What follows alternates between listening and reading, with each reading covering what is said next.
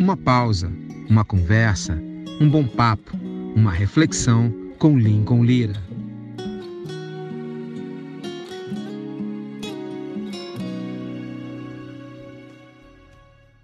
Salve, salve galera! Meu bate-papo hoje é com um cara muito importante, feríssima, uma das grandes cabeças do nosso meio e segmento musical de música cristã e gospel no Brasil. Maurício Soares é o meu convidado. Ele que é executivo da Sony, um pioneiro no selo gospel da Sony no mundo, isso mesmo. Fez o desenvolvimento da carreira e foi responsável pelo pioneirismo em grandes nomes deste segmento musical no Brasil e inclusive agora na América Latina. Maurício Soares, numa uma super conversa falando sobre o mundo digital, a tecnologia, a modernidade da música, dicas, carreira. Olha, essa conversa é imperdível. Maurício Soares comigo aqui, Lincoln Lira, e você confere a partir de agora. Grande Maurício. Fala, Lincoln. Como é que você vai? Tudo bem? Pô, tudo bem, cara. Primeiro, uma honra te agradecer pela disponibilidade e o coração da gente estar junto aqui conversando, cara. Cara, acabei de trabalhar, acho que tem uma meia horinha. Foi só o tempo de tomar um banho, tem que botar um perfume, né, para fazer a live. Ah, é bom, né, e, né, cara? cara, e, pô, é impressionante como é que nesse tempo de home office, como que se trabalha, é uma coisa Não, louca. Tra Trabalha-se mais, mais, né, Maurício? Muito. Muito mais. Eu tenho trabalhado uma média de 12 horas e, e antigamente a gente computava o tempo de deslocamento também, né? Uhum, uhum. Como trabalho. E, na verdade, agora o deslocamento que eu tenho é do meu quarto para a sala, da sala para o banheiro e tal. Então, é, é, de fato, a gente está trabalhando muito, cara. Muito. É. E, agora... agora... não tem mais essa coisa de sábado, de domingo. Sim, e... é direto, né? E acaba ainda tem lives, e algumas lives vão até uma hora da manhã e tal. É. E, então, é, e tá bem assim, puxado. É, eu às vezes falo contigo assim, fico até meio, pô, será que estou incomodando? Mas você está sempre online, cara. Às vezes, início da madrugada, você é um cara que tá, tem uma intensidade violenta, né? Cara, é, é, eu não sei se virou vício, toque, o que é, mas assim, eu, eu, eu, eu também crio algumas regras, né? Eu, eu por exemplo, é, eu, não, eu, não, eu não consigo dormir sem todos os meus e-mails respondidos ou, no mínimo, lidos e eu recebo uma média de 200 a 250 e-mails ah, por dia. É brabo, é. Então eu tenho todo. É, é, é, muito louco essa questão da, da, do home office, porque a pessoa que ela não tem um método, eu acho que ela vai ser, ela vai se perdendo, né? E tal. Uhum, então eu tenho método, eu tenho o meu horário de acordar, o horário da leitura, o horário de, de me informar sobre os e-mails e, e, e falar com os artistas o horário de parar para almoçar, o horário para poder dar uma atenção um pouco em casa. Então eu sou muito regrado. Agora, é, no WhatsApp você está muito você está muito acessível, né? É, é. Agora, uma outra coisa é que vem uma constatação que no pós-pandemia algumas coisas vão meio que se encaixar nessa nova realidade de intensidade, né? É, eu acho que. Eu até escrevi hoje um texto que, modéstia à parte, eu gostei muito de ter escrito. Sabe aquela coisa que depois que você faz, você fala assim, você olha assim, pô, tá legal isso, né? Botar, vou eu tô muito, vou botar uma moldura muito... e vou guardar. É, eu tô uma, eu tô no, eu tô muito assim sem o hábito de escrever, porque eu escrevia muito na época do observatório e tal. Agora eu tô, tô, tô mais focado no podcast e tal. Mas eu escutei, eu escutei o podcast, né? É, o de hoje? Simples, o de hoje, escutei. É, como é que é? É toda quarta-feira. Mas como é que é o nome? É simples? Como é simples que é? assim. Simples assim. Simples assim.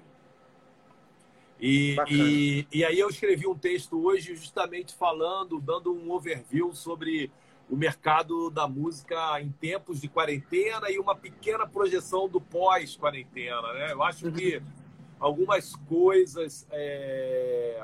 A quarentena ela serviu para acelerar processos, né? Uhum. Então, é, por exemplo, a chegada de mais pessoas para as plataformas de streaming. Então, é, eu acho que já vinha ali um processo de crescimento do número de assinantes, de pessoas uhum. que estavam se aproximando, entendendo do que, que são as plataformas de áudio e aí veio essa pandemia e mudanças e mudanças e mudanças e um, e um, contingente enorme de pessoas que ainda estavam ainda meio meio boiando, elas passaram a assinar e estão se relacionando com a música. A gente é, tem muitos relatórios e das três primeiras semanas o consumo de áudio streaming no mundo ele caiu. Então, caiu. a partir do momento que, é, a partir do momento que as quarentenas foram foram decretadas, é, houve uma queda, isso foi uma, uma, um acontecimento global, em todos os países aconteceu essa queda. Uhum. E nesse momento a gente já está indo aí, acho que é para sexta ou sétima, ou oitava, não sei quantas semanas, a gente já está no mesmo patamar pré-pandemia, né? Sendo que a, grande, que a grande diferença é que nesse momento a gente tem uma base de assinantes infinitamente maior. Então, por exemplo, durante a pandemia, em 60 dias, houve um crescimento no número de assinantes da casa de 30%. Então, Caramba, é alto. Quanto, é, 30% é, é muita coisa. Não, muito grande. E, na verdade, a receita do mercado no Brasil, a receita do mercado de música no Brasil, cresceu 43% de janeiro a abril. Então, uhum. ao mesmo tempo que você fala assim, caramba, teve uma pandemia, e, poxa, diminuiu o consumo, mas a receita da música, ela, ela cresceu nesses últimos, é, nesses primeiros quatro meses do ano em 43%, que é um, é um crescimento muito, muito incrível, né? Significativo. Então, eu, eu, eu creio, Lincoln, que acabando esse momento de confinamento, de quarentena, a música ela vai ter um boom, ela vai ter uma explosão, assim, por quê?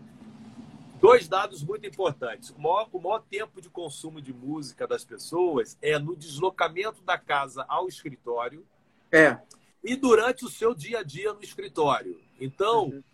é, só de deslocamento, nós, estamos, nós computamos em torno de três horas de deslocamento, ou seja, três horas de consumo de música, que nesse momento, que não tem mais deslocamento, essas uhum. três horas elas foram alijadas do, do, do, do, do consumo. Uhum. E, e aí, quando voltar, quando voltarem as pessoas a trabalhar, é, a gente vai voltar nesse deslocamento. Então, a tendência uhum. é você recuperar três horas a mais de consumo, só que em cima de uma base 40% maior de Mas... consumidores. Então, uhum. cara, eu, eu creio que esse ano de 2020, é, apesar de tudo, e aí é de tudo mesmo em termos de Brasil, apesar de tudo, a gente deve fechar o ano aí com um crescimento da ordem de 50% a 60% em receita para o mercado fonográfico. Que legal. Maurício, eu queria. Tu sabe que eu vim preparado para te agulhar, né? Tu veio preparado, né? Não tem problema, não. Eu sei onde é que você mora. A primeira que eu queria te pegar é o seguinte: é que você é um cara ferrenho defensor do digital. E é uma realidade que, conforme você fala, eu gosto dessa sua fala, que você fala assim, não é uma realidade futura, é uma realidade presente, né? Ela já é efetiva nas nossas vidas. Ou, vem, ou vai, ou vai. É eu gosto muito de falar números. Eu gosto muito de falar, antes de você completar a sua pergunta, só para você ter uma, uma, uma informação, eu, eu, acabei de te dizer que 43% de crescimento no digital, em receita digital para o mercado, nesses primeiros quatro meses. A queda no físico, hoje, há uma. O mercado das grandes majors, né? Quando eu falo só um mercado, eu falo das majors. Uhum. Há, uma, há, um, há um, um, um, número negativo, ou seja, no ano passado, algumas gravadoras ainda lançaram produtos físicos uhum. e nesse momento, em 2020, os grandes varejistas, lojas americanas e tal, os uhum. grandes, uhum. é, as lojas que receberam esses discos devolveram uma quantidade de estoque tão grande que nesse momento o relatório do mercado é de que o físico é um número negativo, sabe? Então. Eles é... receberam mais. Receberam estoque, cara. Então, por uhum. exemplo, vendeu 300 mil cópias do disco da Sandy Júnior, por exemplo. Só que o Sandy Júnior agora eles devolveram 220 mil discos. Esse número de devolução ele impacta negativamente no número do, da indústria. Então, Sim. nesse momento, além de ser 99,8% o faturamento é, digital com crescimento, o que ainda tem de físico, ele nos impacta negativamente, ou seja, ainda Sim. assombra, nos assombra, uhum. sabe? Então, o negócio era tão, negócio está tão ruim que o disco físico ele é um fantasma que nos assombra. Ele, é, ele na verdade, de uma pequena solução, ele ainda virou um problema. Não, exatamente. É porque, na verdade, muita gente não entendeu o time, né? Ah, uhum. Eu há oito anos que eu falo de digital e há pelo menos quatro, quatro anos, para ser mais exato, quatro anos e meio, eu não lanço nenhum produto físico. E eu me lembro que quando eu tomei a decisão de não lançar físico, eu, eu apanhei muito. Eu, me lembro. Muito, inclusive, eu inclusive me lembro. de próprios artistas. É, inclusive de próprios artistas. Então, eu me lembro, eu fui numa reunião contigo propor uma feira para tu botar teu estoque, você falou, pô, muda de assunto, já joguei tudo fora.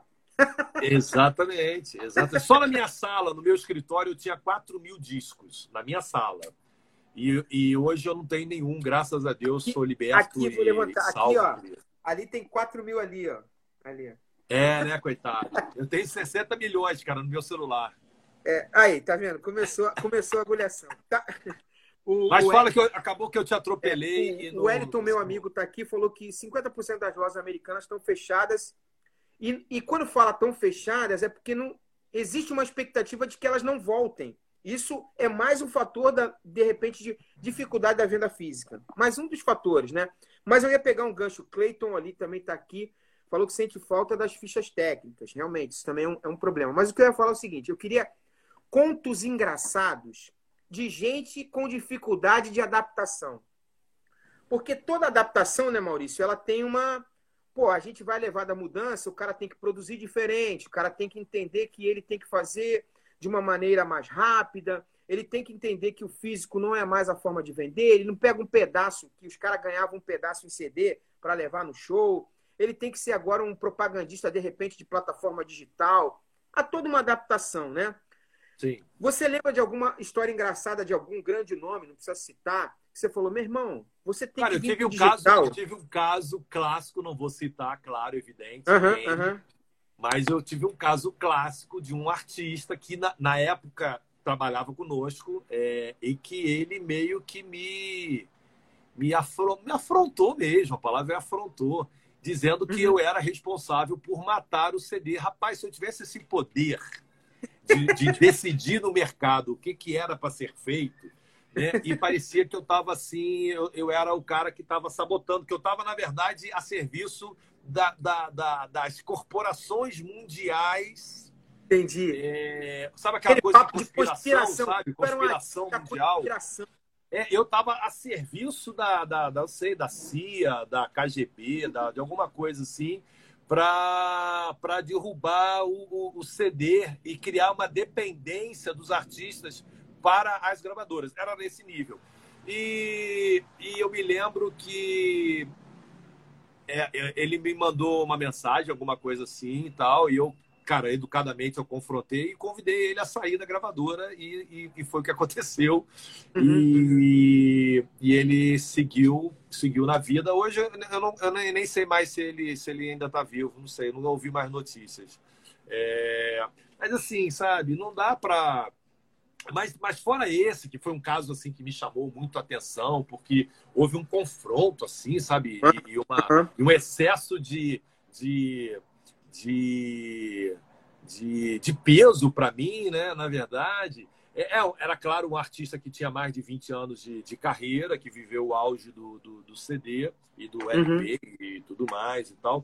Mas é, as pessoas precisam entender, cara, que essa mudança ela vai acontecer de um jeito ou de outro, né? Uhum. Eu acho, como, como nós falamos no início, a, a quarentena ela está potencializando algumas coisas, acelerando outras e matando de vez outras. Eu acho que a, a pá de cal que precisava para o mercado físico foi agora. Né? Porque as lojas. Tipo, golpe, imagina, tipo golpe, imagina, final, Lincoln, golpe final. Lincoln, você imagina se as gravadoras ainda dependessem de venda física Exato. nesse momento.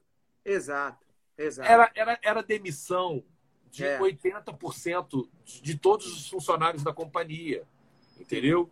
Então, é, a, a, quarentena está servindo para acelerar processos e, e, e, determinar a morte do que, do que a, já estava morto, né? Assim, na verdade. Agora, aprofundando a agulhação. É, você falou assim, pô, gosto de matemática. Outro dia eu estava conversando com um cara de uma outra grande gravadora. Mas aí começou como você, que eu também uhum. não, não, aceito muito desaforo. Eu me lembro que no dia dessa, dessa, dessa ranheza aí, dessa briga aí e tal, eu postei no meu Instagram uma foto do Pablo Escobar do, do, do, do, desse dessa série da, da Netflix sim, com aquele sim. ator brasileiro. Narcos. Não, é, é, é, do Pablo Escobar lá, o Narcos, isso. E com, a, com, a, com, aquele brasileiro, que agora não me esqueci o nome, porque ele é muito. Wagner Moura. É, ele é muito de esquerda, eu não curto ele, não. É, e aí eu botei assim, o plata ou plombo, né? O dinheiro ou chumbo, né? O e, chumbo. e vem para o streaming, alguma coisa assim. E eu postei também, só de raiva.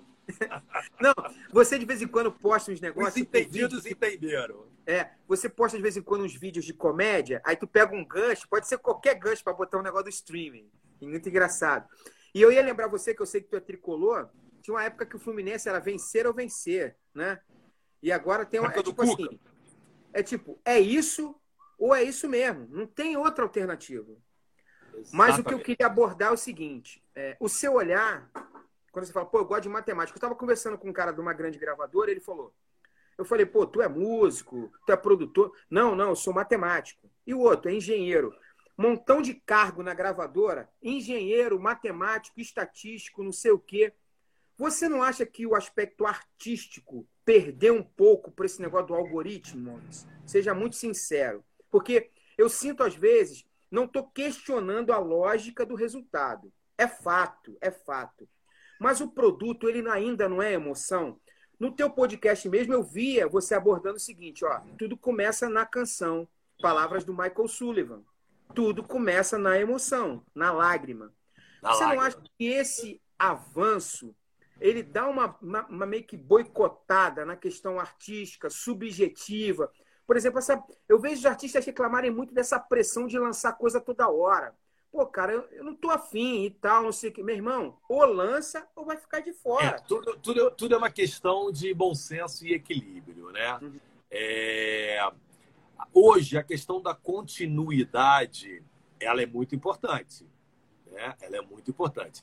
E, e, na verdade, é o seguinte, Lincoln, há também uma, uma questão romantizada da questão uhum. da, da, da, música, sabe? Sim. É, cara, é, você, pode, você pode viver da música ou você pode só fazer música.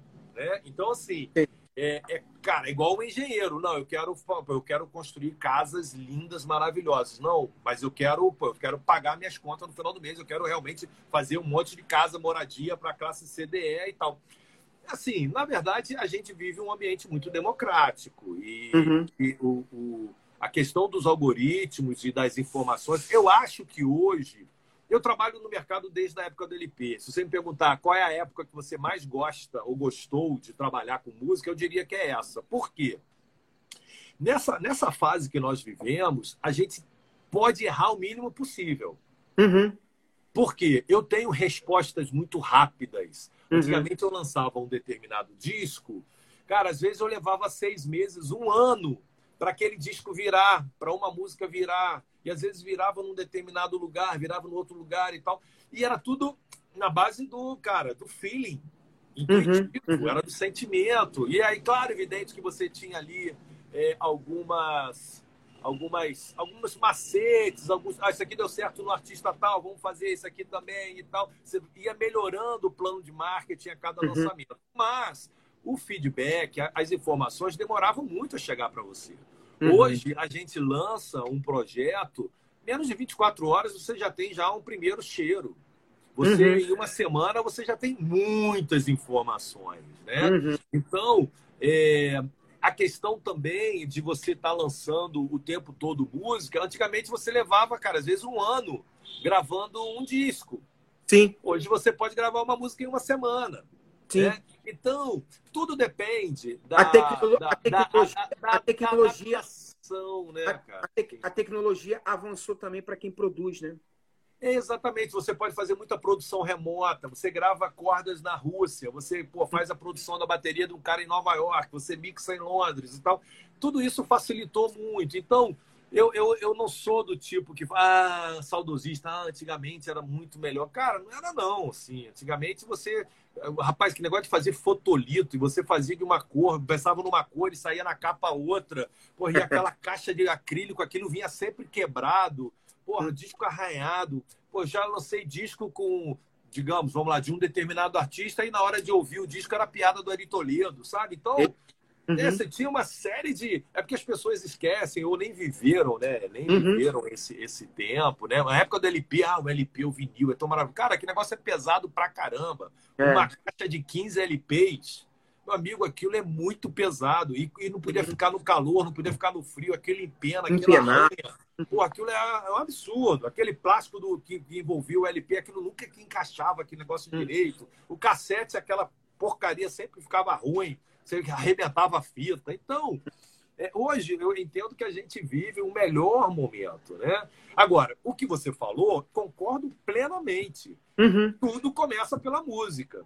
E o, o, o, o, grande sucesso, e a minha esposa ela, ela fez, fez uma análise sobre a minha vida, que eu sou muito militar, assim, sabe? Acho que se eu não fosse publicitário, eu seria militar. Ela falou assim: Maurício, você é o primeiro cara criativo que é militar.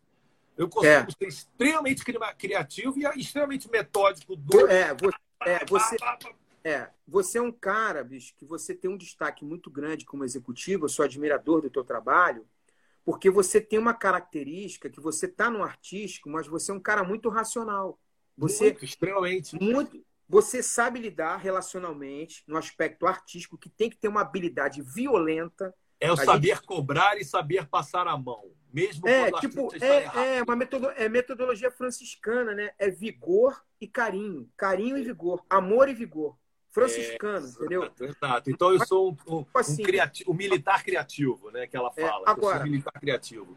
Eu, eu insisto no seguinte: você não acha que a arte perdeu um pouco? Fala não, a verdade. Você... Não, eu acho que eu acho que os artistas é que perderam muito em não apresentarem produtos de qualidade. Eu, uhum. eu, eu, eu, eu, eu, jamais eu vou aceitar é, a pecha de, por exemplo, eu ser um cara, um diretor artístico que só pensa em números. E os números são muito importantes. Eu, eu, eu estou há 10 anos num projeto em que a nossa, a nossa meta era recuperar os investimentos a partir do quinto ano, e já no segundo ano a gente recuperou o investimento e já começou a dar lucro, que foi um case de sucesso mundialmente. Então, então sempre tive muito focado em números. Mas eu acho que é, é, quem está realmente devendo são os artistas, são os Entendi. compositores. Eu acho que quem está devendo são o, o, o, os produtores, os próprios artistas, de trabalharem e buscarem repertório. Né? Uhum. Então, por exemplo, eu, eu, por mais que eu saiba lidar com números, com algoritmos e com estratégia e tal, cara, eu sei me arrepiar com música. Hoje mesmo uhum. eu ouvi uma música, falei, cara, que música linda. Eu vi uhum. uma música até secular e tal. Hoje, falei, cara, que música linda. E a palavra que a gente foi foi arrepiar. E essa mesmo, como eu digo sempre, três uhum. tipos de música: a boa, a ruim e a que arrepia. Eu acho uhum. que os artistas hoje estão devendo um trabalho de entrega de músicas que arrepiam. Né? Tipo assim, então, se o cenário acho muito mudou, Ctrl C, Ctrl V. Né? Exatamente. Se o cenário mudou, é uma questão deles se adaptarem ao cenário, correr atrás da veia artística. Cara, eu acho que tem que, ter, tem que pesquisar, tem que fazer. Tra... Porque as pessoas acham assim, ah, cara, eu vou fazer qualquer coisa dentro de um, de um, de um pacote, vou entregar isso para a gravadora e a gravadora vai fazer o milagre. E não faz, uhum. entendeu? Então, eu, eu recebo. Cara, eu recebo muita música, Lincoln, muita música. E a gente continua sabendo identificar o que é hit, cara. Agora, Sim. às vezes o artista te entrega 10 músicas e ele acha que está entregando uma obra-prima e você fala assim, cara, legal Comum, Legal. igual. Uhum. Entendeu? Então, mais é, mesmo. também se coloca na, na, coloca na conta da gravadora, porque, é, como eu digo também, há, há, do, há dois, é, dois esportes no Brasil, né? Um é falar mal de político, outro é falar mal de gravadora, né? E coloca-se e coloca-se muito na conta da gravadora todas as mazelas. Por exemplo, Sim. alguns dos nossos das lives dos nossos artistas da Sony uhum. nesses últimos dias, Uhum. A, a, acabou de ser gravada, de ser transmitida. Quando foi para o YouTube, ela foi bloqueada. Aí hoje um dito cujo aí de um rapazinho de 14 anos uhum. entrou assim: a Sony é uma amadora porque bloqueia os vídeos. Meu amigo, se foi bloqueado, é porque houve algum uso de conteúdo Indevido. não, não autorizado. Simples uhum. assim, como diz o meu, o meu podcast. Simples assim. E aí, Sim. o que a gravadora tem que fazer? Pô, ela vai pesquisar o que, que foi que aconteceu, qual foi o conteúdo que foi que entrou errado. A gente vai ter que ou editar ou fazer um trabalho. Cara, é um trabalho, Lincoln. Tu não tem violento. Do que é o trabalho. Violento. Mas, violento. que está em casa, quem é o culpado? Ah, aquele careca de óculos lá, o Maurício. Entendeu? Agora, a gente, a gente é o culpado porque bloqueia, porque o cantor, em vez de mandar o, o, o, repertório correto, ele na última hora, hum, Deus falou que eu tenho que cantar essa música. Ele cantou a música de outro e que não foi bloqueado. Uhum, uhum. Entendeu? Porque, Entendi. cara, o, o Cleiton tá aqui. É. Todas as lives da Sony, todas, a gente fica o tempo todo falando, cara, olha, não pode fazer isso, não pode fazer isso, não pode fazer isso. A gente manda um tutorial do YouTube, e ainda uhum. assim, quando a gente está assistindo o, o, a live do artista, fala, hum, vai dar ruim. Eita, Ih, já bloqueou. Tá escapando ali. Vai dar. Uhum. Ih, fez uhum. isso, errou. E tal, tal. Uhum. Mas a culpa é de quem? Do careca de óculos. né? Então, é, é, essa questão da música, cara, me entrega o ritmo, amigo. Eu vou trabalhar lindamente por exemplo, Por exemplo, Maurício, eu poderia citar um exemplo, você me corrige se você pensar diferente. Ah. É, Ninguém Explica a Deus é uma canção perene, violenta, que surgiu no meio do clima digital. Foi o início de tudo. Foi o início de tudo. E, a, e o mais louco da Ninguém Explica a Deus é que essa não seria a música que a Gabriela Rocha ia cantar. É, eu já ouvi isso do Clóvis. Não é, seria. É, ela, ela, ia cantar uma, do uma... Publicano, a, a, outra música do, do Publicano. Eu acho que tem uma. Não, eu acho que tinha uma lance de uma história bíblica que tinha uma mulher.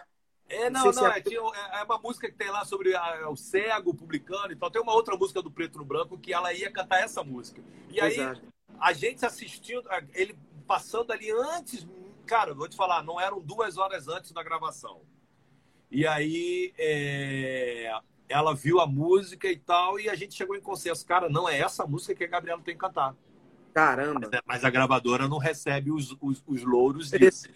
Exato, é, exato. Como agora a música Girassol, é, da Priscila, pô, é um uhum. outro hit, talvez o maior hit da história da música gospel em todos os tempos, e em termos de, de colocação de chart e de colocação uhum. de Spotify mundial, global, Deezer, uhum. global e tal. Essa música, é, a, a Priscila não queria gravar. É mole? Não queria gravar. Eu queria mas gravar aí, porque ela é aí, amiga do Whindersson e ela não se sentiu, mas o, ela não o, se o, sentiu à vontade para cantar e tal. E aí mas... ela estava indo para Los, Las Vegas na, no Grammy. E aí eu falei, não, Priscila, vai, canta, canta essa música, canta essa música, canta essa música. Ligo pro Johnny, plom, rapidinho a gente foi, preparou, gravou, pum, a música explodiu. Mas ninguém fala que foi a gravadora. Né? É, ninguém fala. Não foi o careca que convenceu. Não, não, não, não, não, não. Aí não, aí não foi. Não foi. também nem quero. Eu, cara, eu não preciso disso. Não, Na verdade, é, eu, é... Quero, eu quero saber lidar com os números. E, é, mas então, eu acho mas, é, que... mas que há essa. Mas que há essa má vontade com relação à gravadora. Cara, eu, por exemplo, eu, eu, eu, eu sei que em algumas outras gravadoras a coisa não funciona assim. Eu, por exemplo, eu interfiro muito pouco ou praticamente nada em repertórios. Uhum. Ao longo dos meus 25 anos lidando com música, é, o único repertório, eu falei assim: olha, você se vê cantando isso por um ano e meio. Uhum. Aí a cantora, não, então não grava. Foi o uhum. único repertório em 25 anos que eu falei assim: Calma, cara, não, não grava nada disso. Ela é, do, ela é do pentecostal, né? Não precisa falar. É não, não, não era do pentecostal, não, cara. Foi uma cantora não. que depois explodiu Explodiu, é mesmo, é? explodiu, explodiu. Mas se tivesse gravado aquele repertório, estaria até hoje ainda, sabe, pastando aí. Porque, cara, Mais um. Maurício, uma coisa que eu queria voltar nesse assunto contigo, agora nos números, que você é muito bom. Que a gente comentou outro dia numa live do Ramon, do. Tá fazendo um trabalho muito bacana. Poxa, né, excelente. Eu fiz uma live com ele que durou duas horas. Muito legal. Eu fiquei ouvindo tudo. Tava no carro, no mercado, e eu tava ouvindo, cara, maravilhosa aquela live dele. E eu vou voltar naquele assunto. Por que, Maurício, que a gente não representa? Porque a gente, na população brasileira, é, sei lá, 40%, 60 milhões de brasileiros. É, mas é nominativo crente, sei lá, nominativo evangélico. Uhum. Né? A gente é, é, gente pra caramba. Sim. E a gente não é isso, por exemplo, nas lives dos gospel. A gente não é isso é, nas plataformas. A gente não é representativo quantitativo de população o que é de consumo de música. É, duas coisas aí, né? Duas ou mais, né? É, básicas. Né? A primeira é uma coordenação que não há no gospel. É, você vê vários grandes artistas fazendo lives no mesmo dia. E o gospel tem uma coisa muito engraçada, Lincoln. Como só estou eu e você aqui. Perfeito. Eu vou falar claramente. No gospel há, há, há muita, há muita concorrência entre os artistas. É, mas é aquela concorrência muito velada, sabe? Velada. É, então você, velada. É, você vê poucos artistas estimulando o trabalho de outros. É, é. E aí, o que, que acontece? Por que, que o, o, o, o, sertanejo ele explodiu como fenômeno de consumo no Brasil? Entre outras coisas, porque os artistas eles têm um senso de uma unidade é um, é um elevando o outro, é um levantando a bola do outro, é um fazendo feat com o outro, é um é, dando um fala, música pro outro. Um fala do é repertório um do outro o, outro, o outro elogia a voz do outro, o outro pega a participação do Todos outro. É igual o baiano. Cara, tu lembra então, na verdade, é o seguinte, por exemplo, é, tu lembra. Tu lembra também, tu pegou também um pouco do auge dos baianos? O Gil fala do Caetano, Sim, o Caetano claro. fala da Gal, a Gal fala da Betânia. É isso lá atrás, né? Mas depois é... teve o momento do axé, em que todos Exato. eles Tá, uhum. claro, evidente que eles tinham ali a sua concorrência, cada um queria aparecer um pouco mais, mas eles entenderam o seguinte, que é o que falta para o gospel, a sensação de cena. Quando eu falo uhum. de cena, é a cena gospel e não o artista gospel. Então, enquanto os artistas do segmento nosso, eles estiverem trabalhando de forma individual, vai ser um, um, um, um cometa, um outro cometa, e um outro uhum. a cada 70 anos. E mas, Maurício, e, mas, Maurício, mas a tá... cena em si, ela não vai. Por exemplo, mas, funk... mas, seja, mas seja muito sincero, Maurício, quando isso cai na barreira de uma gravadora pela outra, por exemplo. Não, quando eu estou falando, eu não estou falando isso de culpa só do artista, não.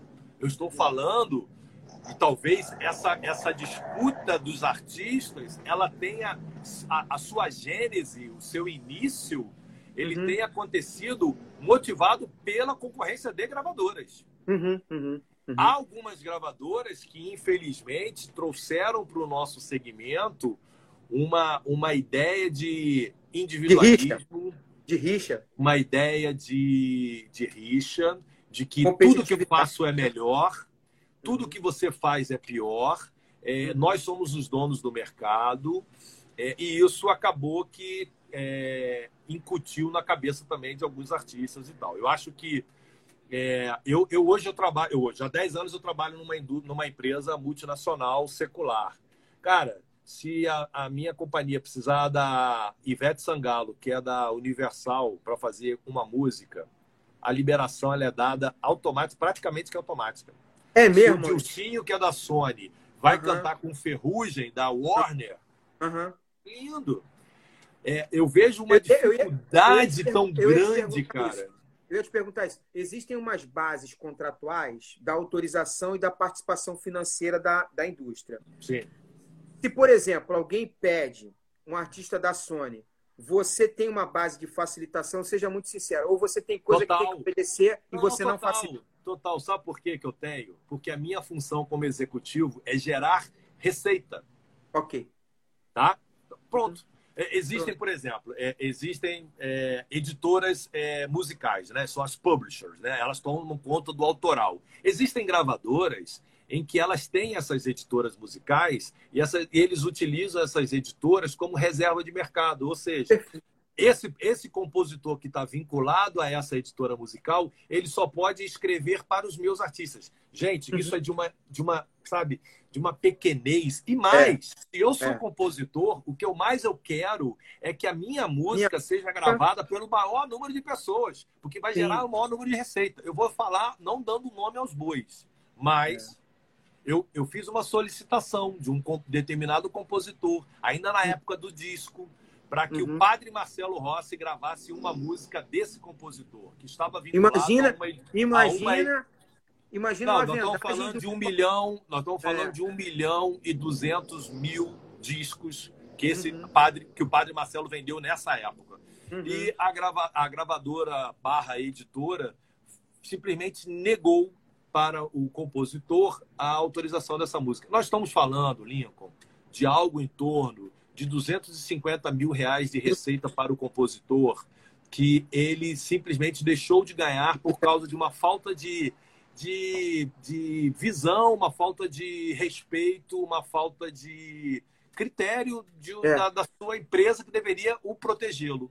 E, e fora, Esse é e Maurício, e fora sem querer espiritualizar o assunto, porque se a gente fosse pensar no reino de Deus, a essência é que a autoria é do Senhor e a proclamação e a expansão dessa música é Lincoln, é para o reino. Cara, Sim. tu me conhece há muitos anos, você sabe que eu, eu, eu, eu sou um cara muito, muito, muito correto, muito racional, até com a minha fé. Eu nem uhum. entro nessa seara, sabe? Não, eu, eu sei. E, na verdade, Mas... eu sei que eu sou muito prejudicado e mal, e mal interpretado, interpretado. às vezes, uhum. porque eu sou um cara muito direto. E eu não venho com discursos de reino, de uhum. santo e tal. Só que é o seguinte, cara, a empresa que eu trabalho paga rigorosamente todos os impostos.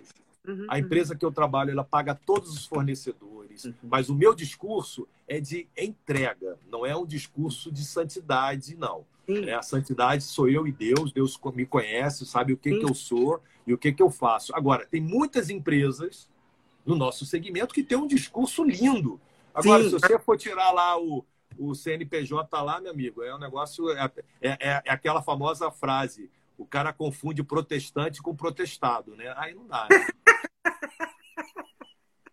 é sinistro. Mas eu quis espiritualizar para ir mais profundo no absurdo que é não autorizar as canções, cara. Entendeu? Porque é como você falou, é, chega a ser uma, além de uma boçalidade, uma coisa de miserabilidade, prejudicando o rapaz compositor em ver a sua música ser cantada por milhares de pessoas, entendeu? Exatamente, exatamente. Esqueci, é porque eu me lembro que logo a minha, a minha, a minha contratação na Sony há 10 anos atrás, ela gerou, inclusive, matéria na revista Veja e tal. Foi um negócio uhum. muito. A Sony Music, pô, já era, já era a empresa líder de mercado, né? Entrando no mercado gospel e tal. É... E aí foi um ano que eu, eu dei, cara, eu dei dezenas e dezenas de entrevistas para mídia, mídia secular, gospel, estrangeira e tal. Foi um negócio incrível. E aí um pastor na época, esse pastor até falecido, muito ignorante do ponto de vista né, cultural, cultural e tudo mais. Então, ele pegou uma das minhas matérias onde que eu dizia que o mercado gospel ele era business porque ele gerava recursos, gerava venda, gerava impostos e tal, tal, tal. E ele pegou só essa frase, né, do business, o mercado gospel é business. E rapaz, ele foi para o púlpito da igreja dele e na época daqueles pregadores pentecostais que filmavam e depois vendiam o DVD. Uhum. O cara me desancou, o cara me arrebentou, me quebrou de todos. Mas por quê? Primeiro, por uma ignorância de não saber interpretar um texto. E segundo, uhum. por causa dessa, dessa hipocrisia semântica uhum. de, de falar. Cara, olha só. O que, é, o, que é, o que é de Deus é de Deus, cara. O que é, o que é para ser pago tem que ser pago. E, e as coisas Sim. são assim.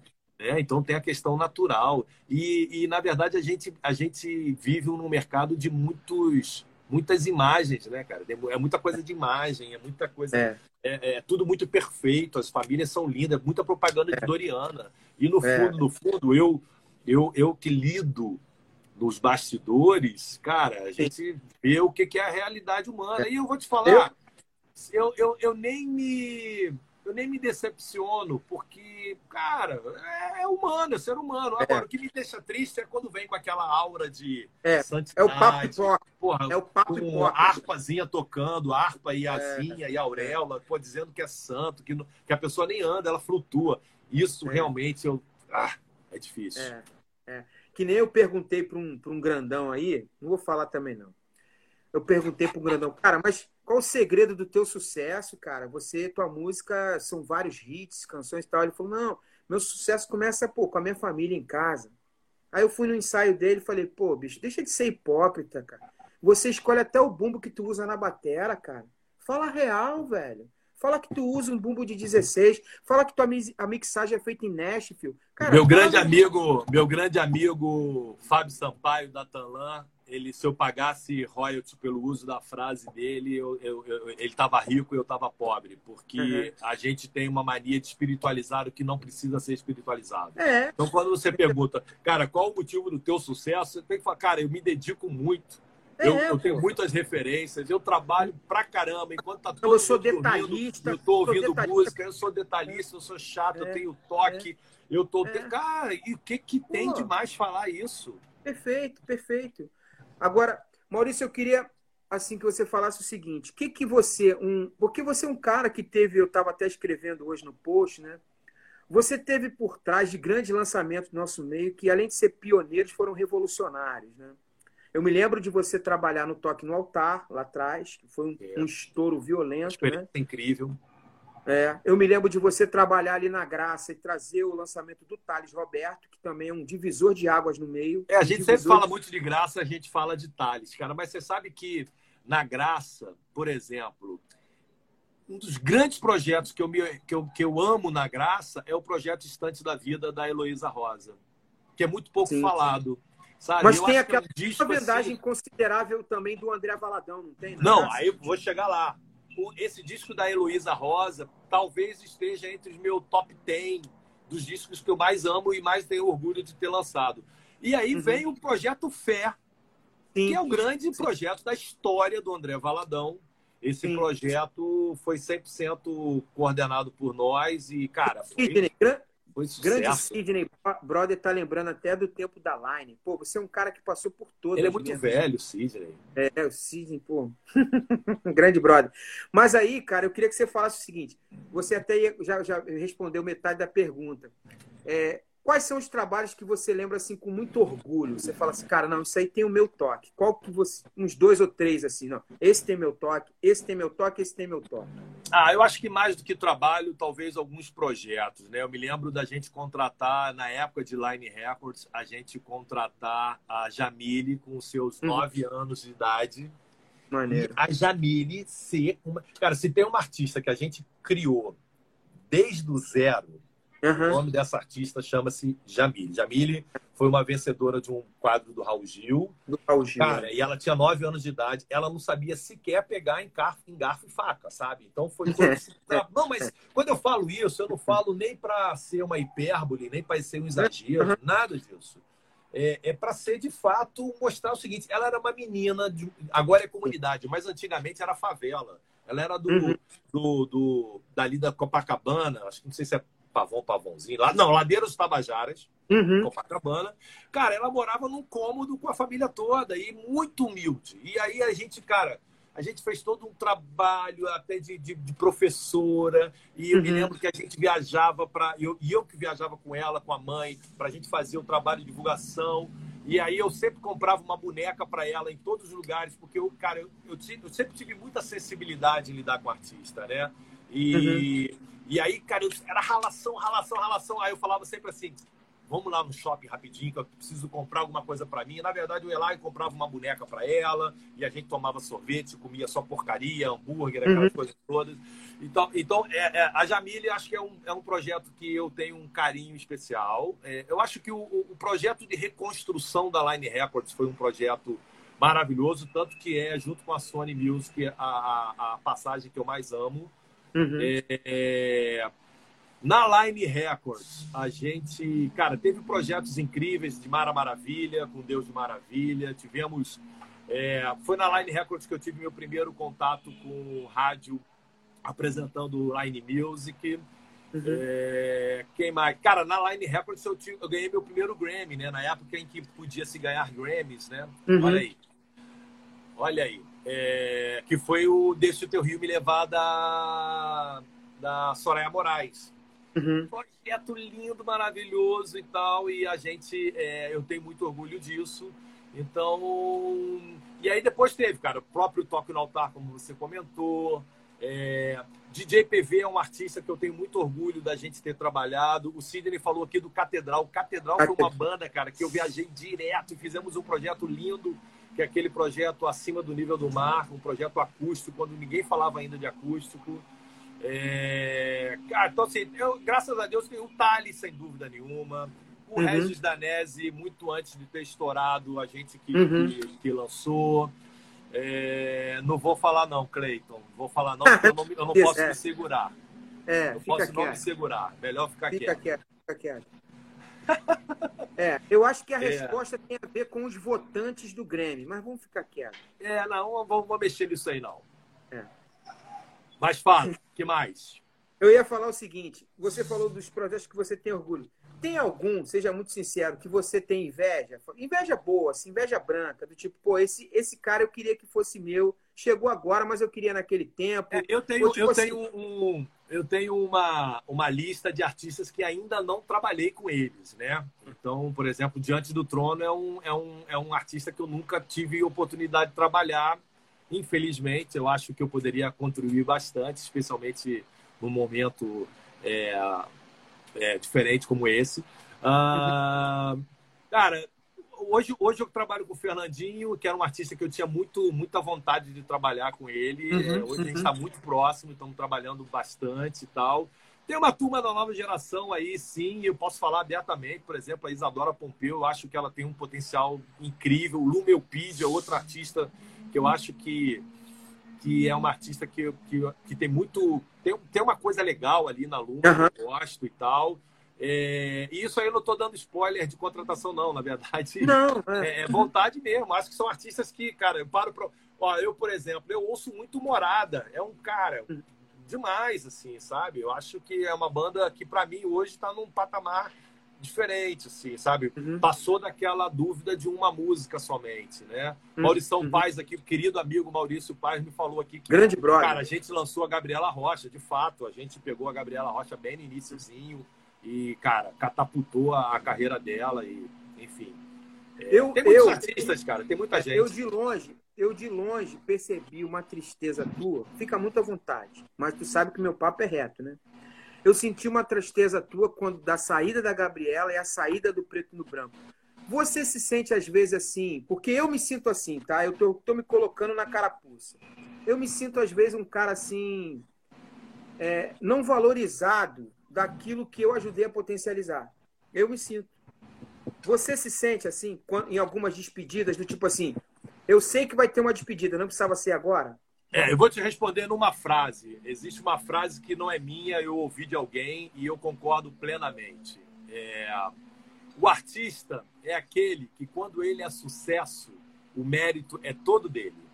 Uhum. Quando ele é fracasso, a culpa é nossa. É nossa e de quem está em volta dela. Então, uhum, quem trabalhou com ele. Cara, eu acho que tem muito essa resposta, ela tem, ela é muito emblemática. Então, assim, é, Cara, eu, eu tinha uma relação muito próxima é, com a Gabriela, sem dúvida nenhuma, era uma artista que eu tinha um cuidado, um carinho enorme. Acho uhum. que a, a decisão de saída foi muito. Até hoje, se você me perguntar assim, o que, que foi a saída, eu acho que eu não vou te saber responder. Talvez tenha uhum. trocado é, 6 por 5, e aí tem muito a uhum. ver com o discurso também, é, muita gente falando muita besteira e contando muita história. Eu tenho uma frase uhum. que eu, eu, gosto muito, que enquanto alguns contam história com E, a gente faz história com H. E, cara, e assim, uma coisa que eu sei é o seguinte, eu não, eu não desaprendi como fazer artistas virarem, eu não desaprendi, eu falo isso para o meu time o tempo todo, eu, nós não desaprendemos, a gente não, não, não, pelo contrário, a gente tem cada vez ficado melhor. No caso do Preto no Branco, foi um projeto que foi 100%, cara, vamos lá, 50% criado por nós, né? Assim, uhum. é, o Alex conversava muito conosco na época uhum. é, sobre as ideias, e aí, cara, o Alex é um, é um vulcão de ideias. E, é. na verdade, o meu trabalho foi de tentar, ó, vamos, vamos para cá, vem para lá e tal, acerta uhum. aqui. E, e, e, viabilizamos, né, na verdade, aquilo tudo. A gente, a gente acreditou quando não existia. É, eu acho que a gente tem um mérito muito grande em, em acreditar nisso. É, e, e, depois, na verdade, na verdade, a, a, saída do preto no branco da Sony não foi em função de resultado, porque foi um resultado incrível. Eu, em, em 25 anos de história de música, eu nunca tive um projeto que explodiu de primeira. Uhum. Esse projeto explodiu de primeira. Mas não explodiu estalinho, não, de São João, não. Explodiu, explodiu bomba atômica. Uhum. Né? É, meio, meio aquele, aquele LP, aquele CD do Traje a Rigor, em que todas as músicas viraram hits, né? O Preto no Branco foi mais ou menos assim. É... E aí, a, o, o, grande motivo da saída do, do Preto no Branco da Sony foi muito mais uma questão de, de eu não concordar com o lançamento de um determinado clipe que depois, agora, recentemente, veio a ser lançado e eu achei, cara, que não tinha nada a ver aquele projeto ser lançado. O próprio compositor da música e o próprio intérprete da música, no caso era o Wesley, também não concordava. Então, na verdade, na verdade, o motivo da saída deles da Sony foi por não concordarem com o meu posicionamento e meu posicionamento eu não abro um, um milímetro dele. Então uhum. eu fiquei, claro, eu fiquei muito, muito triste, porque a gente acaba que assume uma paternidade, né? É, Cara, tem, mas... uma coisa, tem uma coisa emocional na relação, né? É, ao mesmo tempo que eu sou esse cara muito frio, muito, muito duro, é. muito racional Não, e tal. Conhece, cara, sabe que você é um cara muito. Cara, eu sou, eu sou, eu sou muito coração, né, cara? Eu sou muito é. coração. Então, é, é, a gente, querendo ou não, a gente se sente um pouco é, esfaqueado pelas costas, né? Então, Entendi. Uhum. Mas, cara, eu, eu, desejo o maior sucesso. A gente, inclusive, há, há pouco tempo atrás, pouco antes da pandemia, nós renovamos o contrato do catálogo do Preto no Branco, ou seja, o catálogo o principal catálogo do preto no branco ele fica com a Sony por mais, mais 15, 20 anos aí pela frente. É, uhum. É, é, e a gente, a gente ficou com a história, né? Então, da mesma forma, o catálogo é, da, da Gabriela, ele é, bem, ele é bem nosso também, é fonograma próprio. Então, cara, então, é, na verdade, assim, cara, de repente lá na frente a gente se encontra e volta a trabalhar juntos. E eu tenho uma maior admiração, um maior respeito por todos eles. Assim, Maurício, eu vejo, vejo você falar assim, muito sobre essa coisa do cara é, se modernizar no, no, sentido do digital. A gente está caminhando para o final. Quais você não quer repetir? Você não quer fazer mais uma hora, não? Posso, podemos fazer. Tá Cara, bem? eu tô cobrando por hora, eu tô tranquilo. Não, não, eu tô relax. É, é porque não, você tô... é o chefe, mano. Não, é, não, gente... cara, você, eu já tô, já tô aqui, já eu gosto de falar, eu gosto de conversar contigo, pô, vambora. Pô, eu também, adoro. Se ninguém adoro. quiser ficar assistindo, tudo bem, a gente é, respeita. Então, mas, pô, nós vamos falar aqui nós dois aqui. É, a gente vai dobrar. A gente vai na live dobrada. É, eu queria falar o seguinte: é, quais passos, assim, não precisa ser muito metódico, mas uma coisa que você repara que é muito importante para o cara entrar no ritmo do digital. Tipo assim, você, eu vi hoje no, no, no podcast você falando, essas coisas não pode fazer e essas coisas é importante. Mas se você fosse sintético, o que, que você fala? Pô, bicho, esse tipo de postura não dá mais para aturar de um cara no mercado digital. Não tem como aturar. O artista pode ser top, mas isso não dá para aturar. Ele precisa ser assim. O que, que você é enfático em relação à mudança de postura para o cara estar tá no mercado digital? Vamos responder de uma forma negativa, ao contrário, então, eu acho que é, é legal, uhum. eu sempre, eu, como eu respondo muito essa, essa, esse tipo de, de indagação e tal, é, a primeira coisa que você é, se você não quer fazer é, sucesso, continua pensando de forma igual como você pensava seis meses atrás. Tá? Isso é a primeira coisa. Assim, é, não espere aquela famosa frase de para-choque de caminhão, né? Não espere resultados diferentes fazendo as mesmas coisas. Né? Mesmas coisas. Então, uhum. é, eu acho que eu acho que primeira coisa é você de fato entender sobre a necessidade da mudança. É você uhum. entender de que do jeito que você está fazendo, as coisas não estão virando, entendendo que você ainda não é um sucesso, as coisas não estão virando, então você precisa buscar uma nova, uma nova, uma nova forma de trabalhar. E aí, dentro dessa forma de trabalhar, sem dúvida nenhuma, a principal é a música. Então, todo o tempo do mundo que você que você tiver para buscar repertório, para buscar a música, você se entregue a isso. Né? Uhum. Eu vejo muita gente preocupada com o chapéu, aquele chapéu bonito preto, né? Aquela Sim. barba bem, bem cortada, é, a guitarra fazendo os riffs, então aquela luzinha amarela. Mas, cara, na hora de tocar a música, a música é uma porcaria. Uhum. Então, primeira coisa que você tem que fazer, cara, invista no conteúdo, sabe? Porque senão o, o Lincoln, o Lincoln vai chegar para mim e perguntar se é a gravadora que é culpada por isso. Uhum. É? Então, primeira coisa é realmente você entender de que num, num, universo de 60 milhões de músicas, a sua música não pode ser só boa, ela tem que ser ótima.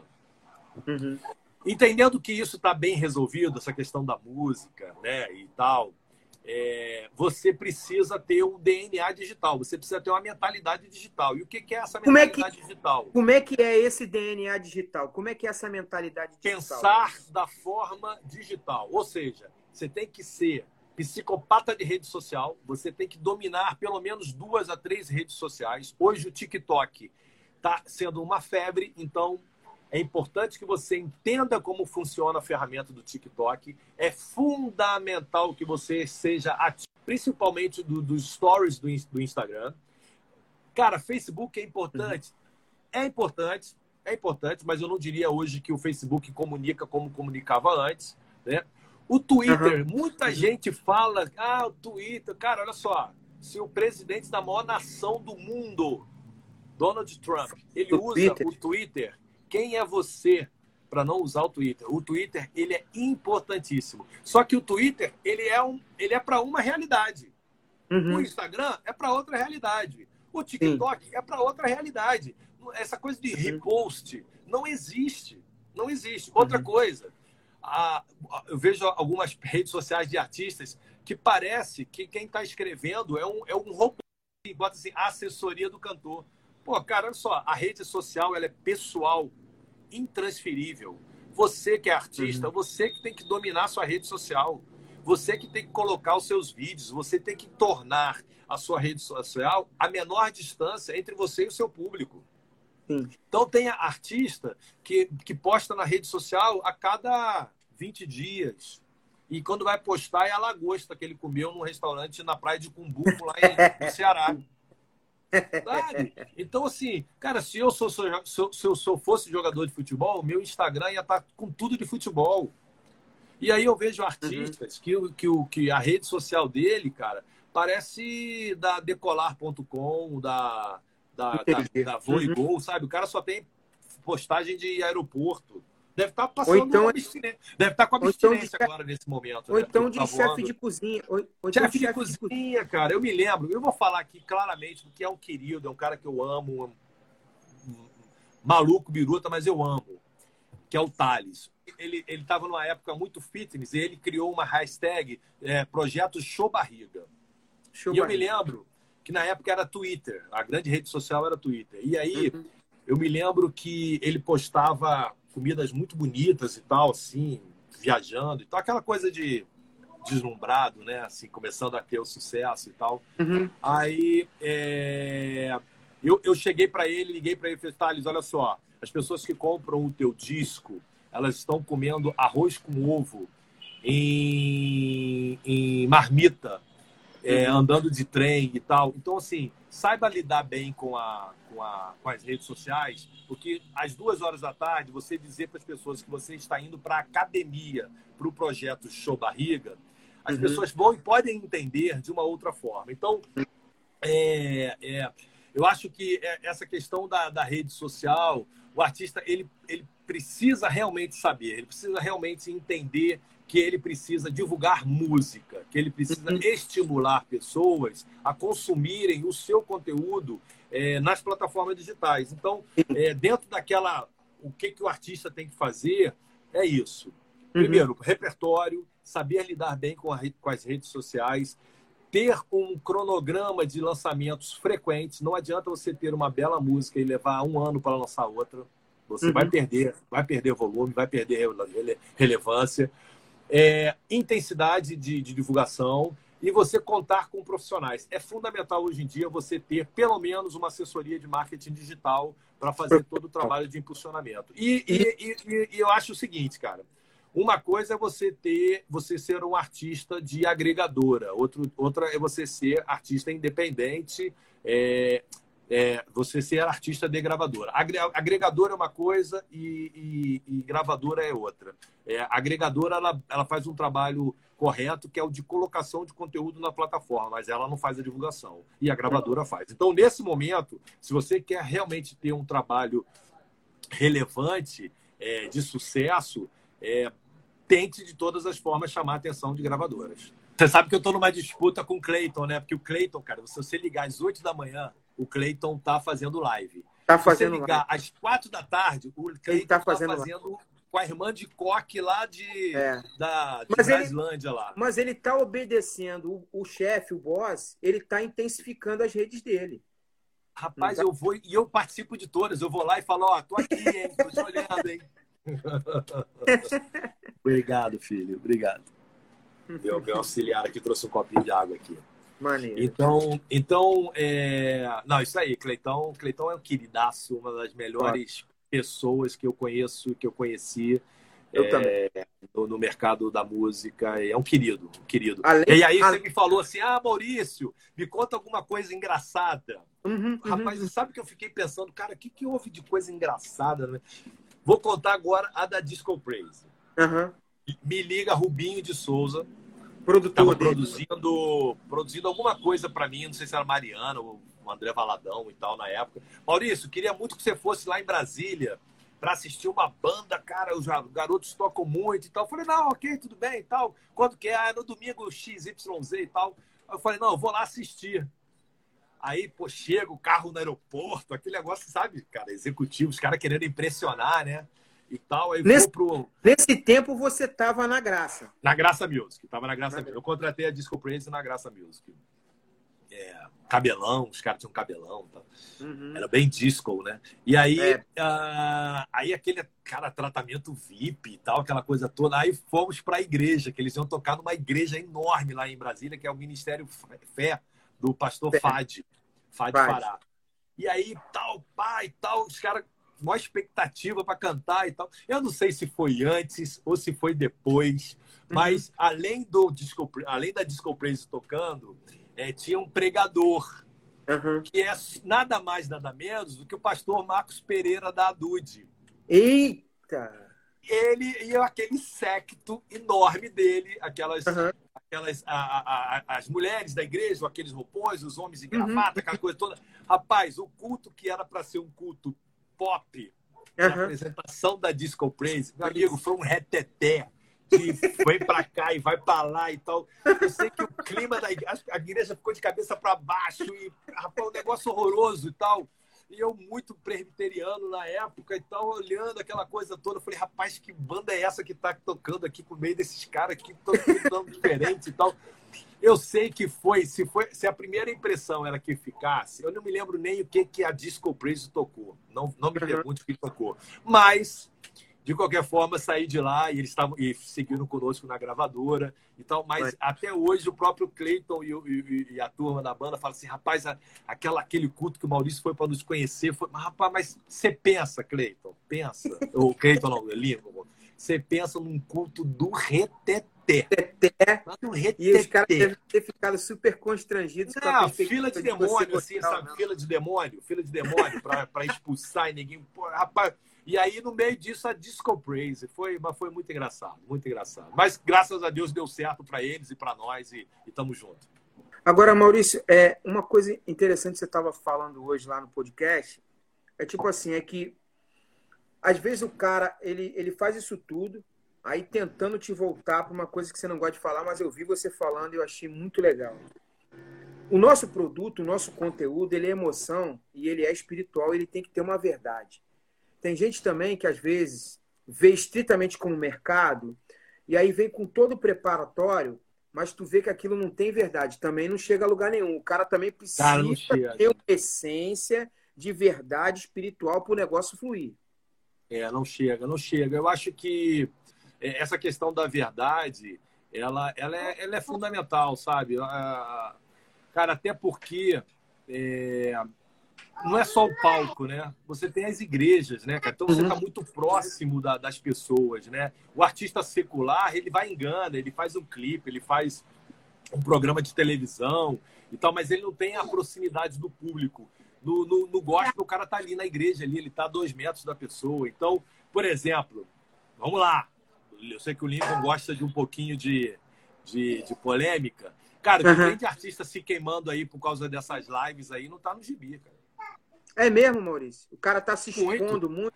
Muito, muito, muito. O Faustão fala uma palavra que, uma frase que é muito engraçada, que ele fala assim: quem sabe não faz ao Faz vivo. ao vivo.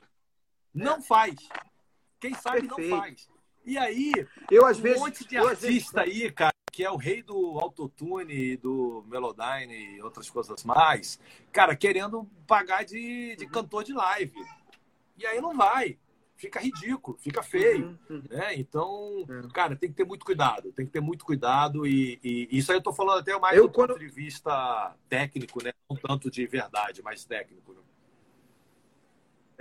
Eu, quando às vezes fazia algumas entrevistas, alguns convidados, eu, como sou músico e conheci os caras, falava, bicho, é melhor tu não vir com a viola, não, bicho. Melhor você vir para papo e conversa, porque vai dar ruim. Eu falar, para preservação do próprio carro. Para preservação do Exatamente. carro. Exatamente. É. Cara, como tem pessoas que, eu... que às vezes querem começar a ministrar, tem artista que quer começar a ministrar, que confunde Jesus com Genésio. O cara não tem Bíblia. Entendeu? O cara não tem Bíblia, o cara não tem estrutura nenhuma. Tô, cara, tô cansado de ver aí, cara, artista que se diz artista gospel, artista cristão, o cara não tem nem igreja. Pergunta é. qual é a igreja que o cara frequenta. Ei, entendeu? É isso aí. É, assim, é. É, é, o, o nível de descaramento ele chegou num nível que o artista posta no domingo, em vez de postar que ele está na, na igreja, ele está postando que ele está tá, tá na piscina, ele está no cinema. Uhum. Gente, sabe? Então, assim, e o, e o triste disso tudo é ver que o público não tem mais essa coisa de, de analisar esses detalhes, né? Eu não sei se eu estou muito velho, mas, cara, eu, eu, eu é. se eu fosse pastor, eu, a primeira coisa que eu faria era perguntar qual é a igreja do determinado artista e, e inclusive, pedir referências e tudo mais e tal. É, eu posso estar velho.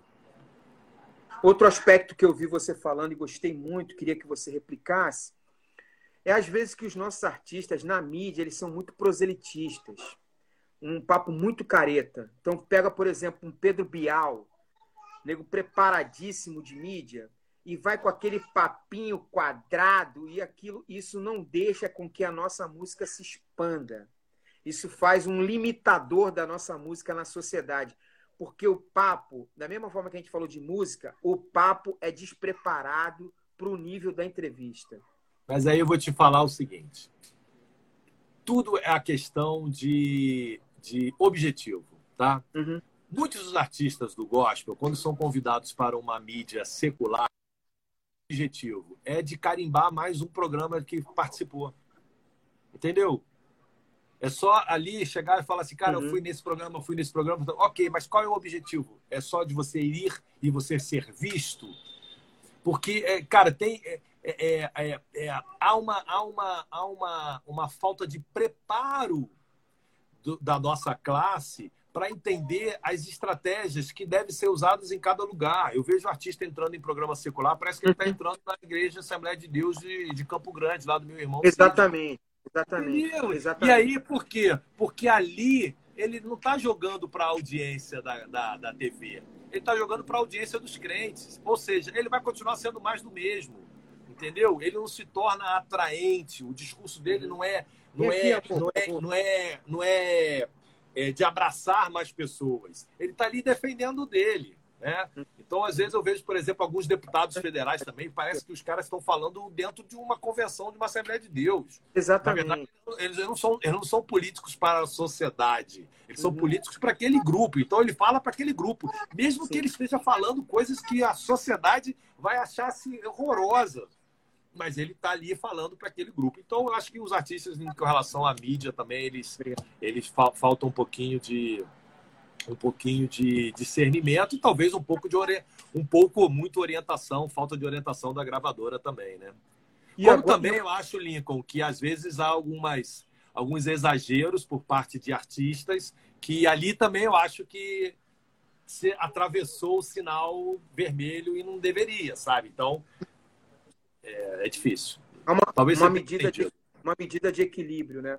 Agora, cara, falta consenso a... e falta experiência. Eu, eu, costumo dizer que Napoleão perdeu a guerra é, com a Rússia porque quis invadir na, no inverno e, e, e, Hitler, que não deve ter estudado história, foi perder a Segunda Guerra exatamente contra a Rússia Também. durante o inverno. Entendeu? Uhum. Por quê? Porque não estudou. Então eu vejo que os artistas do nosso segmento, eles não, eles não estudam assim cara, aonde que tal artista que era gigante, aonde ele caiu? Hum, ele caiu nisso, nisso, Isso. nisso.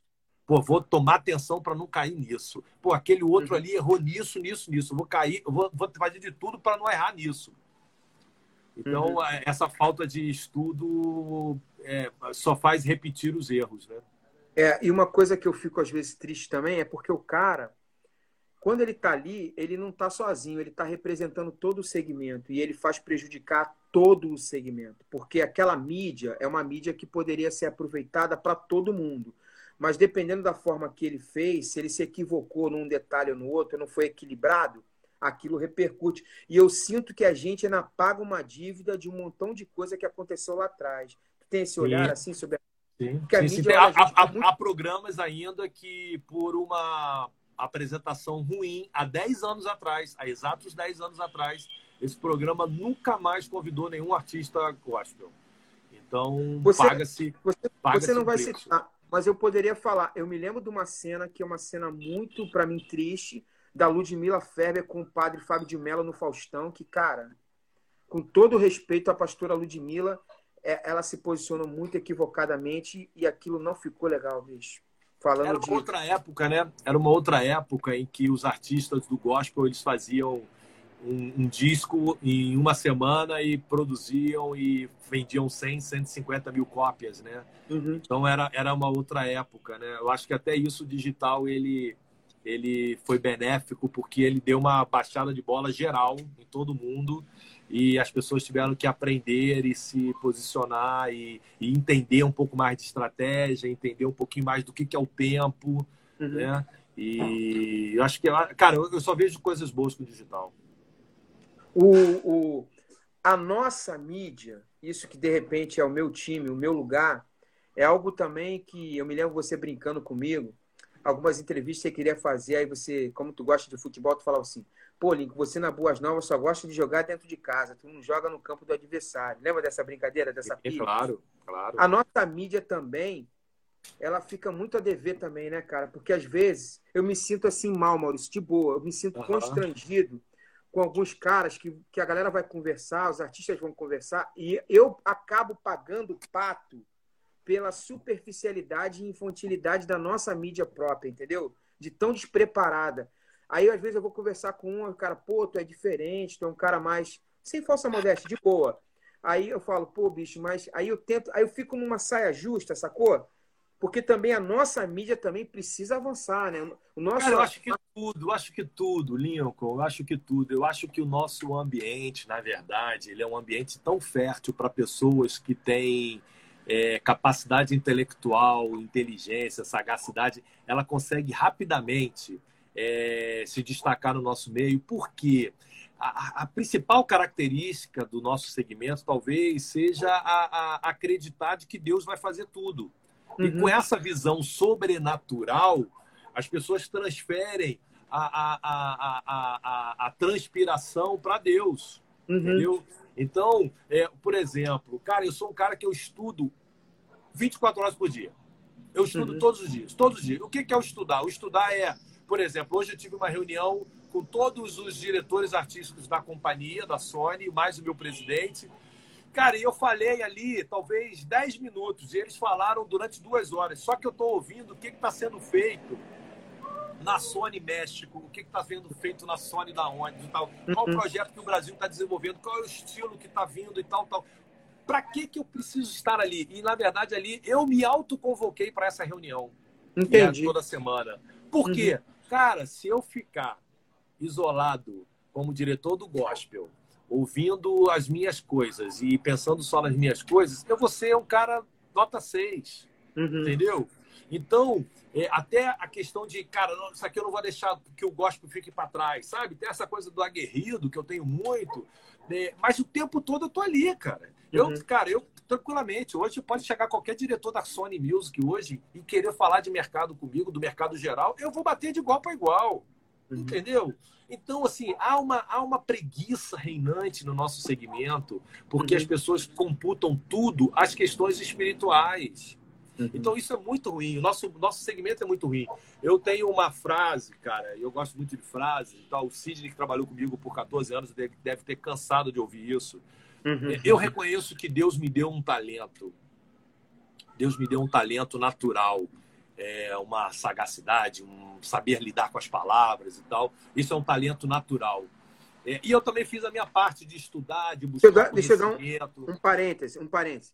Os teus divulgadores, eles são os gaiatos. Tu tem que dar umas placas de gaiatos para eles. Eles entram na nossa live e ficam de ah. gaiatice um com o outro. Tira o print, porque depois eu mando todo mundo embora. Pode, é, pode tirar o, o print. Lamartine, o Lamartine com gaiatice com Everton, o Everton com gaiatice com Paulo É porque Ivo. o meu travou aqui, eu não estou vendo mais os comentários. É, o meu travou. Eles estão gaiatice, entendeu? Mas você pode tirar o print e depois você manda para mim que eu vou resolver um por um a no quarto secreto depois. Gaiata do Lamartine eu vou printar e mandar pro chefe. Tá, o cara que é do Ceará, cabeça grande, tá falando o que aí, Lamartine? Pô, é, é brincadeira. Querer tirar onda carioca? Pô, Lamartine, tem que comer muito feijão, cara. Vou ficar dois anos sem pisar no Ceará agora.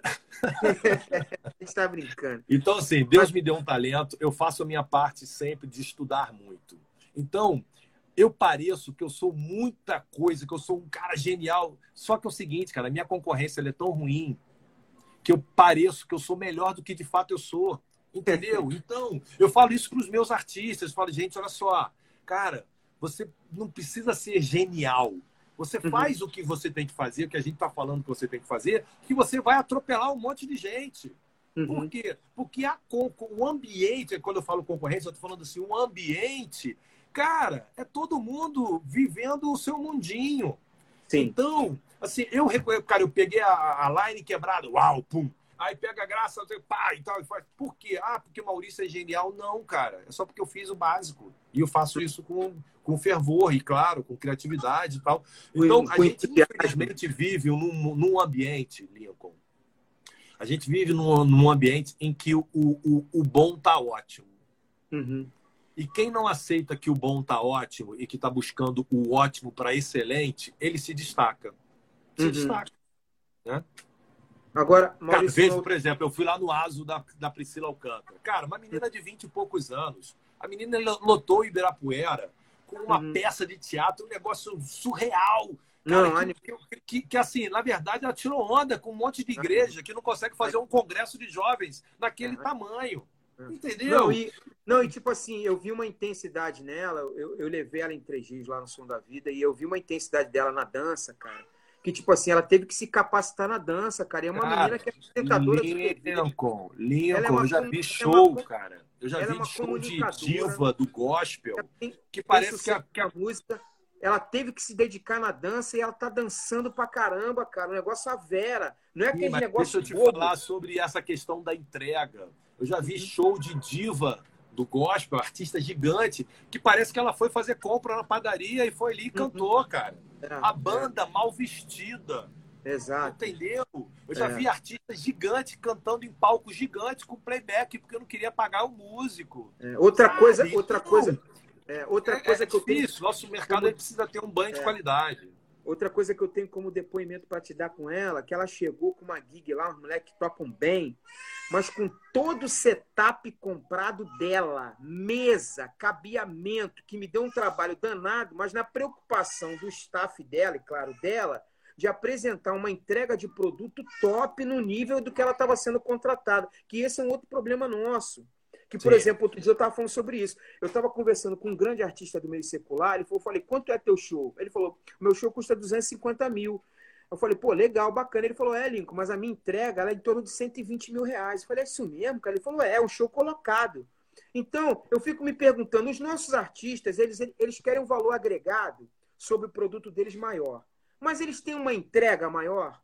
De como forma alguma. Como espetáculo. Não, não só não tem uma entrega, como não tem também uma. uma, uma, uma, uma é, não se sente incomodado de não entregar. Uhum, então, uhum. por exemplo, o que, que acontecia no passado? Aqueles DVDs lindos, maravilhosos, e os artistas sempre diziam o seguinte: ah, não, eu estou fazendo isso porque eu quero vender show para a prefeitura. Cara, se uhum. eu fosse prefeito, eu entrava no PROCON uhum. por propaganda enganosa. Show do artista gosta no DVD, um negócio gigantesco, top. maravilhoso, top. Uhum. E aí, na hora que ele ia para a estrada, ele ia com aquela camisa de bancário, com, pô, uhum. sabe, três é. ou quatro trabalhadores ali com ele ali, sabe? Um negócio assim. Então, é. cara, um negócio muito estranho. Assim, é, o nosso meio precisa, precisa melhorar é, essa questão da qualidade, cara, assim, é, e até o nosso slogan na Sony é isso, é música gospel de qualidade, assim, cara. Eu posso ter o brega funk gospel, cara, mas vai ser o melhor brega funk gospel que, que, que acontece, entendeu? O, os caras do secular, em relação à Sony, ainda nos olham com preconceito, Maurício? Não, eles nos olham com muito carinho. É, uhum. Internamente, eu diria que é um carinho incrível e muito orgulho de, de, da Sony ter entendido é, o gospel e ter feito o trabalho que a gente faz, cara. Que, na verdade, é, o gospel dentro da Sony, cara, a gente é um recorde atrás do outro, né? Então, uhum. o próprio Girassol agora, cara, o primeiro artista global gospel a ficar no top 5 do, do, do, Spotify, né? Então, uhum. é, ficou em primeiro lugar no, no, na Deezer Global, em segundo lugar na Deezer Global, no mundo todo. Uhum. Então, a gente tem entregue muitos, muitos resultados muito incríveis. Então, dentro da Sony, o gospel tem um carinho enorme, as pessoas têm um carinho enorme e tal. E eu percebo também que no próprio mercado é, as pessoas têm uma boa vontade. Você viu ontem a, a live da, da Aline, a quantidade de sertanejos mandando uhum. depoimentos e tal. Tá todo cara, todo mundo torce muito pro gospel. O gospel precisava é, se valorizar mais e entender de que, cara, precisa ter entregas maiores, né? Uhum. E, e, e, o artista gospel, geralmente, quando ele, ele ganha o primeiro dinheirinho dele, ele quer, ele quer comprar um carro e ir para Orlando, né? Tirar foto. Então, em vez do cara comprar um, pô, fazer um belo de um vídeo ou comprar um belo estrutura de show e tal, ele quer, cara, ele quer comprar um carrão, comprar uma casa na praia, uma casa na serra e, e ir para Orlando. É uma coisa até meio semelhante a jogador de futebol, assim. Uma muito, coisa total, mas as realidades são muito próximas, né, é, Lincoln? As é, realidades é. são muito próximas. A gente está falando de pessoas da classe CDE, assim, com pouca instrução muitas das vezes e tal. E, Maurício, e... Eu, eu, vou, eu, eu, vou ficando por aqui, mas eu queria te ouvir considerações finais. É, o que, que você, nesse tempo de pandemia, você viu que a gente não falou sobre pandemia, né? Eu estou evitando, porque também é tanta notícia ruim, cara, que eu estou evitando ver televisão, eu estou fazendo a minha parte no sentido de agregar conteúdo de qualidade, cultura, entretenimento, reino de Deus, música para a galera. Mas é, nessa eu... fase aí, nessa fase em que o Bolsonaro disse que era só uma gripezinha e a Globo acha que é o final do mundo, que é o apocalipse, eu prefiro não ouvir o Bolsonaro e não assistir a Globo. É, é, cara. Eu tô, e não, eu tô, eu tô no meio do. O Ed Renekiewicz falou outro dia, a gente parece estar no mundo binário. Ou você é, é tudo, Bolsonaro, tudo, é tudo é. É verdade. É. Velho, eu quero. Tudo, tudo, é preto, é branco, tudo é vermelho, é azul. Não, não, Caramba! Misturam, é louco. E aí eu quero falar algo diferente, mas ou, eu, ou o nego me bota numa pasta, ou só tem duas prateleiras. Ou eu, ou eu tô numa é, virou um mundo virou um mundo maniqueísta, né? Ou você é bom ou é mal, né? Então, é, isso é muito chato. É, isso muito é muito chato, chato, porque aí fica uma, uma, um mundo muito daltônico, né, cara? Ou é uma sim, cor, é outra, sim, né? Isso é, muito, isso é, muito, ruim. Mas aí eu queria tuas considerações finais. Obrigado pelo, pelo carinho, pela consideração, sempre. E você sabe que você tem um, um fã, um admirador, um cara que você precisar, estou sempre à disposição. Eu sempre começo os agradecimentos pedindo desculpa, né? Porque eu sei que eu falo muito, eu me empolgo demais, eu tenho, é. eu tenho essa, essa, esse, esse, esse espectro de jornalista que eu gosto de falar muito, então eu sempre tá peço desculpa isso, é, por isso. Mas, cara, é um prazer enorme. Eu, cara, eu tenho aproveitado muito essas lives e esse momento de, de quarentena para rever um monte de coisa na minha vida é, na minha vida como profissional, na minha vida como pai. Tem sido um momento, cara, muita, eu vejo muita gente reclamando da quarentena. Cara, eu tô amando a quarentena, eu tô agarrando os meus filhos o tempo todo. Eu beijo eles, eu agarro eles, eu vejo desenho com eles e tal, jogo videogame. Então eu tô achando assim maravilhoso. Eu acho que Deus nos proporcionou um momento para, opa, sabe, tipo assim aquele uhum. de arrumação de freada de ônibus, né? Que aí Dá uma reorganizada e tal eu acho que é, a gente está vivendo esse momento, claro, evidente, existem as mortes, existem as questões comerciais e tal, isso é muito triste e tal, é, mas, cara, dentro da, da realidade a gente tem que se adaptar e buscar sempre o melhor. Cara, a música gospel, nesse, nesse momento de, de quarentena e nesses últimos tempos, eu acho que a gente tem crescido muito, tem muito a crescer.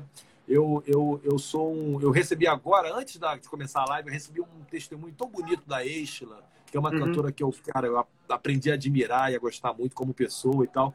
E ela falando, me elogiando, assim, falando sobre esse trabalho que eu tenho tido ao longo dos anos de, de em prol da música. Ela falou que ela uhum. ouviu meu podcast e tal. É, cara, esse, e, a minha, e, a minha, e a, minha, a minha vontade mesmo é que a gente tenha um mercado muito saudável, um mercado uhum. muito grande. E não uhum. em função de números, cara. E aí sim, falando de forma espiritual, porque quanto mais a música gospel ela, ela, ela sair, ela atingir pessoas, na verdade ela vai transformar vidas, né? É, então eu, eu, eu eu tenho esse, esse compromisso. Muita gente me vê como um cara de números, mas o meu ministério, cara, é fazer com que essa música que até então ela ficava relegada ali a, a, ao segmento, ao próprio nicho, que essa música vá embora, cara, vai embora, ela cresça, ela, ela atinja o maior número de pessoas e tal. E de alguma forma eu sendo humilde no meu trabalho, no meu dia a dia, amo, amo o que eu faço, amo o que eu faço e amo tanto que eu não, não percebo o quanto que às vezes eu sou tão chato que eu fico falando o tempo todo dos mesmos assuntos e, e das mesmas tentativas. Mas eu, cara, eu, e assim, eu tenho uma equipe, esses malas sem alça aí que você falou aí dos meus divulgadores, é uma turma, cara, é uma turma de amigos, uma turma que cara trabalha. Fera, Os caras carregam pedra comigo, trabalham comigo há muitos e muitos anos. É a única gravadora que tem uma equipe de. São os trapalhões, né? Assim, estão ali é. comigo ali o tempo todo ali. E, é, são os queridos. E, cara, a minha equipe, a minha equipe da Sony, os meus artistas que compram a ideia e compram a briga comigo. Eu tenho. Eu sou um privilegiado, cara. Eu sou um felizardo de ter ao meu lado pessoas que compraram a ideia comigo e cara, só tenho orgulho disso. E agradeço que você está nesse time aí seleto aí dos meus, dos meus amigos próximos e que tem uma visão de fazer algo diferente, saindo do Ctrl-C, Ctrl-V dentro da, do gospel, dentro da música cristã no Brasil. Obrigado, Maurício. Obrigado pelo teu carinho. Tamo junto. Um abraço à galera que acompanha a gente. Dede Júnior, obrigado pelo, pelo carinho dos, dos divulgadores. Cleiton, Cleitinho também, sempre. E todo mundo que ficou de zoação aí, depois você me manda os prints aí. Eu vou mandar. Um é o principal deles, o ah. principal gaiato ah. chama-se Lamartine. Lamartine Sombra Real. Esse já está é. anotado. Deus abençoe. Valeu, querido. Grande abraço. Tamo abraço junto, a todo mundo cara. aí. Valeu, gente. Tchau, tchau. Valeu. Tchau, tchau. Legal, você conferiu mais um podcast do Lincoln Lira. Sou eu por aqui. Obrigado pela sua companhia. E a gente se encontra. Fique muito à vontade a conferir todos os nossos conteúdos nas nossas redes sociais, através do Instagram, a nossa super conta no YouTube e também através do Facebook. Fique muito à vontade e a gente se encontra até um próximo encontro. Deus te abençoe muito, super valeu e tchau, tchau.